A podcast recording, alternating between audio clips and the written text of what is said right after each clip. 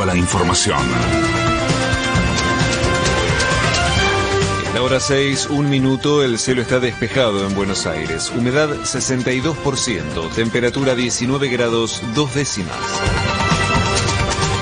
El gobierno brindó detalles a los gobernadores sobre la negociación con el FMI y el ministro de Economía advirtió que el organismo propone un plan de ajuste. Lo que pide el Fondo Monetario Internacional es diferente de lo que aquí hemos presentado. Consiste en un programa que con alta probabilidad detendría la recuperación económica que la Argentina está viviendo y que es esencialmente un programa de ajuste del gasto real versus poder tener un programa que le dé continuidad a esta recuperación fuerte que la economía argentina está viviendo. Finalmente, los gobernadores radicales enviaron representantes a la reunión con el gobierno por la deuda con el FMI y el único que estuvo ausente fue Horacio Rodríguez Larreta. El titular de SUTEBA, Roberto Baradel, solicitó ser querellante en la causa por persecución judicial sindical en la provincia a raíz de las amenazas sufridas durante el gobierno de María Eugenia Vidal. El fiscal Carlos Estornelli fue denunciado por encubrir las maniobras de persecución y espionaje a raíz de que en 2019 rechazara avanzar en una presentación judicial que advertía sobre estos delitos. La ANMAT aprobó el uso de cuatro test de autoevaluación de COVID que podrán adquirirse en farmacias. La Argentina marcó un nuevo récord de contagios diarios luego de que en la última jornada detectara 95.159 nuevos casos positivos y confirmase 52 muertes más por la enfermedad.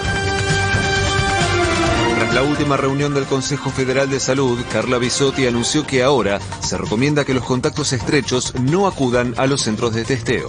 Si somos contacto estrecho, tenemos que hacer el aislamiento y no testearnos ni para el alta y mucho menos durante. Hay mucha gente que va y dice, tuve contacto con un caso al día 2, quiero ver si me contagié. Ese testeo está de más, porque si te contagiaste, te tenés que aislar y si no te contagiaste, tenés que seguir aislado. Entonces, no te cambia la conducta el testeo en ese momento y lo que hace es ocupar un lugar para alguien que sí le cambie la conducta. Un mayor de 60 años, una persona que no tiene contacto y por primera vez tiene síntomas, una persona con condiciones de riesgo.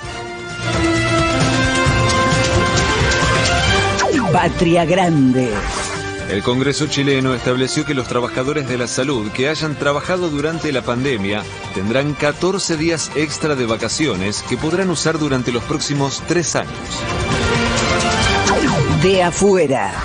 Por el aumento de casos positivos de COVID en Estados Unidos, se suspendió la entrega de los premios Grammy previstos para el 31 de enero.